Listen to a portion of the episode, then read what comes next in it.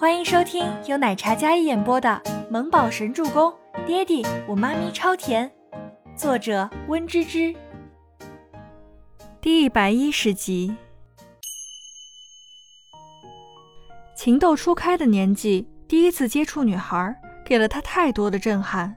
比如女孩身上都是香香软软的，比如就算再霸道的他，撒起娇来也是一颗心都会被融化的。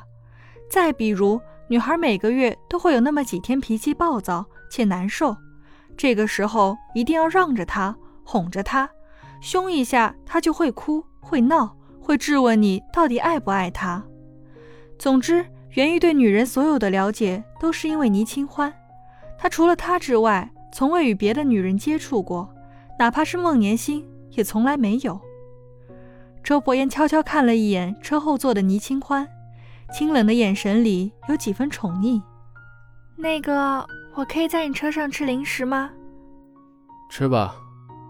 周伯言启动车子，淡淡的应道：“好。”倪清欢悄咪咪拿出一袋薯片，山药味的，他最爱。好像吃点东西，肚子也不那么难受了。后面传来小声的咔嚓咔嚓的声音，跟小松鼠啃松果似的。周伯言嘴角的笑意微漾开来。他虽有洁癖，且最讨厌零食，在他车里更不允许吃半点或弄脏半点。但那些都是对别人的，对于他，只想他随性自然。他所有的小毛病他都知道，但都可以包容。里面有毯子，你可以垫着。哦，在悄咪咪吃薯片的倪清欢手上一顿。然后回过神来，这尼玛谁调教出来的男人？这也太贴心了，这都想到了。倪清欢将薯片放回去，然后在最底下找到一张比较厚的黑色小毯子，他裹在腰间，顺便当做垫子了，总算可以不用深蹲坐在那儿了。然后倪清欢靠在那里，安心的吃着零食，压根就没想着周伯言将他往哪里带，也没想去个厕所。以为这回家很近的，他会送她回家。车子停在一处半山别墅的时候，倪清欢手里拿着的薯片都掉了。这一刻的血液似乎有些凝滞住了。看着窗外熟悉的不能再熟悉的房子，这里是他的家，曾经的倪家别墅。后来被银行查封了，但此时门边站着一位和蔼的管家，还有慈祥的兰姨。那是阿叔和兰姨。以前家里的管家叔叔，爸爸的部下，还有兰姨。下车吧。周伯言下车，打开车门，让他下车。倪清欢顾不上肚子，还有些微微难受。他走下车，热泪盈眶的看着眼前的一草一木。阿叔，兰姨，你们怎么会在这里？倪清欢整张小脸都无比激动，声音都有几分颤抖。是周先生让我们回来照看小姐和小少爷的。阿叔已经五十好几了，印象里他跟在爸爸的身后，两人像兄弟，也像最默契的搭档，在倪家一同生活了多年。后来倪家破产，阿叔因为父亲的事情入狱了几年，还有兰姨。兰姨因为倪家受创，本想继续跟在母亲身边照顾，但那个时候她家里也发生变故，不得不回到乡下。阿叔还有兰姨比印象中苍老了许多，但是看着他的目光还是那般疼爱，像暖心的长辈一样。阿叔、兰姨，你们受苦了。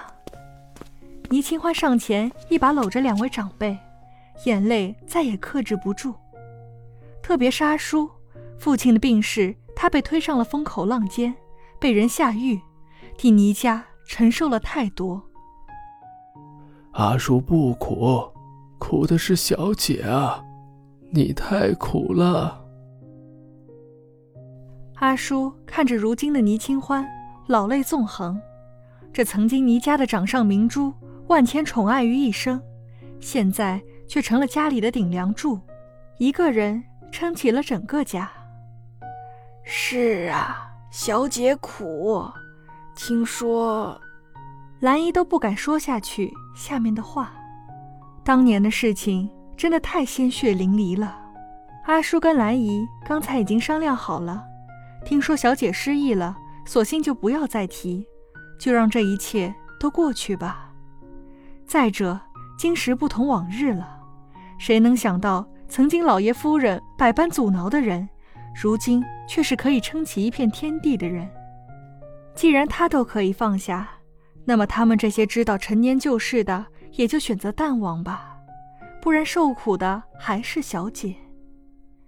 对了，小少爷呢？我都没见过。兰姨擦了擦眼泪，然后看向车里，车里似乎没有第三个人了。倪清欢看了一眼周伯言，周伯言心想：光顾着着急他了，忘记儿子是何物了。我去接周周，你先回去休息。周伯言淡定道：“啊，没有一块接呀。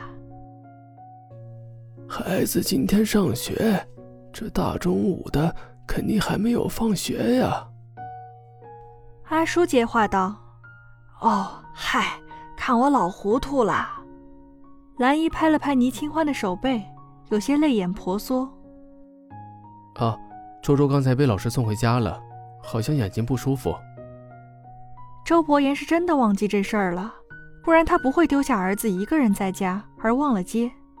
对于这件事儿，倪木舟只想说，只能说在你心里我没有妈咪重要呗。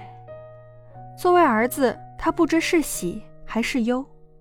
啊，那要不要紧啊？我带他去医院看看。不用，你先回去休息。我去接他，顺便带他去医院。周伯言不准他去，如果他去，肯定是带着去温景逸那儿，他不允许。倪清欢想到自己是什么情况，然后没有做声了。周伯言进到后座，将两个袋子都拎出来，然后往别墅里走去。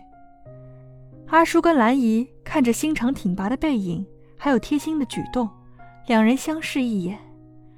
真是世事难料，当年是因为他起，因为他灭，如今却都是因为他再次燃起希望。对了，清欢，这个周先生他现在是，是我老板。倪清欢瘪了瘪嘴道：“真是三十年河东，三十年河西，谁能想到当年被倪家驱赶出来的孤儿少年，如今如此优秀？”阿叔和兰姨再次对看一眼，心里忽然有几分担忧起来。看着男子年轻有为，能买下这样的别墅，自然是势力雄厚的。他接近小姐，万一是报复怎么办？阿叔跟兰姨毕竟是看着倪清欢长大的，两人对倪清欢在乎的很。如今这小姐没了父亲，母亲变成了植物人，要是被欺负……哦。那很优秀啦，你们结婚没？孩子没结婚呢，孩子我带着。我跟他现在就是上下级关系。他买这别墅，估计也是为了孩子着想，毕竟孩子也是他的孩子。倪清欢的话让两位长辈更加疑惑了。孩子那般大却不结婚，莫非是想养金丝雀？两人心里同时有这样一个想法。忽然就严肃了起来。本集播讲完毕，感谢您的收听，喜欢就别忘了订阅和关注哦。